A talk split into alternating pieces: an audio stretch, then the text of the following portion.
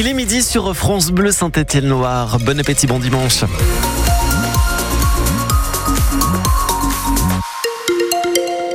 La météo, du soleil, un peu de nuages et des températures très douces. Le point complet juste après le journal. Julien Frénois.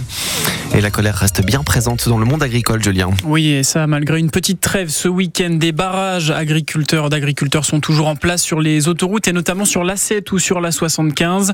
Dans la Loire et la Haute-Loire, la FDSEA et les jeunes agriculteurs appellent à la mobilisation en début de semaine, Mathilde Montagnon. Après une pause ce week-end, notamment pour retourner dans les exploitations et soigner les bêtes, les agriculteurs se remobilisent dès demain en Haute-Loire. Ils veulent mettre en place des barrages filtrants au nord du département sur la RN 102 vers Brioude, au sud sur la nationale 88 à Pradel et puis à l'est en direction de Saint-Étienne, toujours sur la N88. L'idée, c'est d'empêcher les poids lourds d'entrer en Haute-Loire, de les forcer à faire demi-tour pour que leurs marchandises qui concurrencent les produits locaux, selon eux, ne puissent pas être vendus.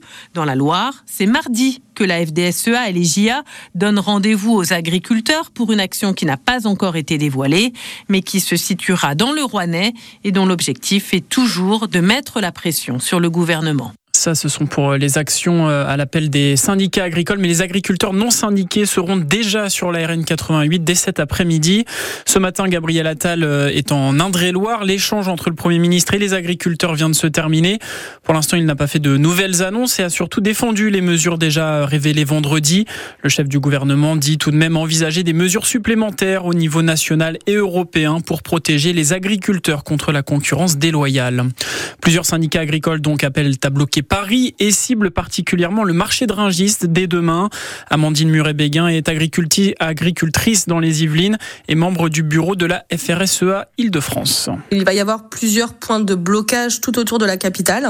L'objectif étant vraiment de faire un siège, c'est-à-dire d'encercler en fait euh, Paris et puis de bloquer euh, les différents axes principaux qui mènent à la capitale. Bien évidemment, on sait que ça va causer des perturbations pour les, les concitoyens. On pense qu'en fait barrer Paris, les concitoyens vont comprendre en fait parce qu'ils ont compris nos revendications. Nous, ce qu'on est en train de jouer aujourd'hui, c'est aussi pour eux. C'est pour que demain, ils aient une alimentation de qualité dans leur assiette.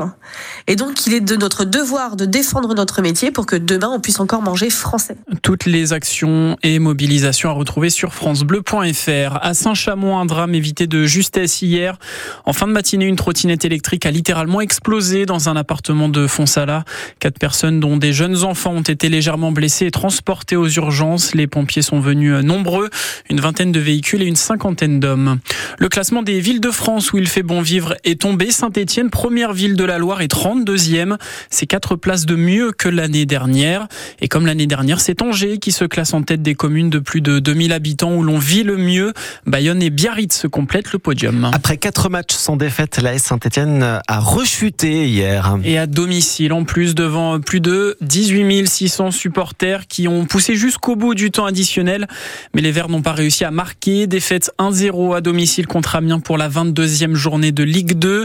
Première défaite pour Olivier Dalloglio sur le banc de la SS. L'entraîneur qui n'a pas mâché ses mots après le match envers ses joueurs, tout en reconnaissant sa responsabilité dans cette défaite. Je pense que c'est en partie de ma faute parce que je pensais certainement trop fortement qu'on pouvait rééditer ce qu'on avait fait à Pau. Je l'ai pas vu, donc c'était pas le bon choix. C'est de ma responsabilité. La première mi-temps été euh, catastrophique. Dans le rythme, très lent. Les mêmes hésitations que, que le match de Laval ici. Très peu de, de solutions, pas de décalage, pas assez d'efforts, pas assez de, pour emballer le match. Et je trouve ça dommage quand on a un public comme ça, de pas jouer à 12 quoi. Voilà, je, je me répète, mais euh, on devrait jouer à 12. Et en fait, euh, on a un public qui nous encourage jusqu'à la fin. Et on a l'impression que ça nous fait peur, mais c'est l'inverse que ça doit faire. J'ai du mal parfois un petit peu à comprendre ça, c'est l'inverse. Après sur la deuxième mi-temps, j'ai vu, vu d'autres, choses. On a été courageux jusqu'à jusqu'à la fin, mais voilà, ça suffisait pas. Notre première mi-temps était trop faible. Sixième avant la rencontre, saint désormais dixième avec cette défaite 1-0. C'est très serré hein, au tableau. Seulement deux points nous séparent d'Amiens, le nouveau cinquième. Réaction attendue samedi prochain avec un déplacement à Dunkerque dans le nord. Des nouvelles des trois joueurs stéphanois qui sont avec leur sélection à la Coupe d'Afrique des Nations. Tous sont qualifiés en huitième de finale. Ce soir, Karim Sissé, la Guinée affronte la Guinée équatoriale. La République démocratique du Congo de Dylan Batoubin-Sika sera, elle, sera elle opposée à l'Égypte? Avec le Mali Ibrahim Sissoko jouera mardi. De la Coupe de France au féminin ce week-end à 14h au stade Massot pour le huitième de finale. Le Puy Foot, petit poussé de la compétition, reçoit le stade de Reims, club de première division. En revanche, c'est terminé pour les joueuses de la SSE éliminées de la Coupe de France 2-1 par le PSG. C'était hier. Un scénario cruel car les Amazones pensaient arracher la séance de tir au but. Elles ont encaissé un but à deux minutes de la fin. France-Danemark, c'est l'affiche de la finale de l'Euro masculin de handball ce soir à partir de 17h45. Cette finale est un grand classique du handball. C'était euh, notamment l'affiche du dernier mondial, des derniers Jeux olympiques, mais aussi de la dernière finale disputée par la France dans un Euro masculin il y a dix ans. Parmi les atouts majeurs de l'équipe de France, il y a le gardien de but, Samir Bellassène. C'est même la révélation de la compétition côté tricolore, Jean-Pierre Blimaud. À peine arrivé en équipe de France, Samir Bellassène impressionne. Seulement 10 sélections et le voilà qui enchaîne les performances avec les Bleus. Mais à 28 ans, l'ancien joueur de Montpellier, Massy ou Dunkerque garde la tête froide. J'essaie de pas trop penser non plus à ce qui m'arrive et à avoir les yeux d'enfant que j'ai pu avoir au tout début parce que c'est important ce qui se passe et c'est des échéances très courtes. Donc voilà, je me rends compte des choses. Après, je reste focus sur la compétition. Le sélectionneur Guillaume Gilles sait qu'il peut compter sur sa fraîcheur.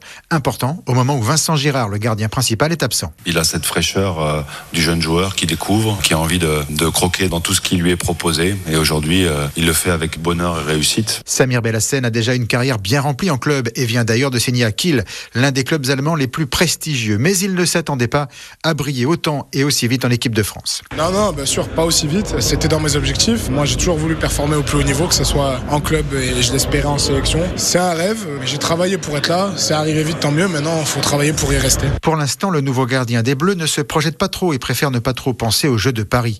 Avec l'autre gardien tricolore, Rémi Desbonnets, qui lui aussi a été déterminant dans cet euro, le Montpellierin espère d'abord une première médaille d'or internationale ce soir. Les tricolores viseront un quatrième titre européen, donc après ceux de 2006, 2010 et 2014. Du rugby avec les filles du RCAB Andrézieux qui jouent en Fédéral 2. Elles jouent euh, cet après-midi à 15h contre Lufort, Unieux, Firmini, Ondaine. Le match euh, est délocalisé. Il se joue à Rive de Gier. Andrézieux, c'est euh, l'équipe féminine qui est première du classement et surtout invaincu depuis le début de saison. Il y avait un gros match hier pour les basketteuses de Montbrison pour la 14e journée de Ligue féminine 2. Les Montbrisonnaises, deuxième, se déplacer chez le leader Aulnois qui comptait une victoire de plus qu'elle au classement. Les nordistes, sur leur terre, s'imposent 74-70 et confortent leur place de leader. Montbrison reste deuxième à égalité avec Chartres.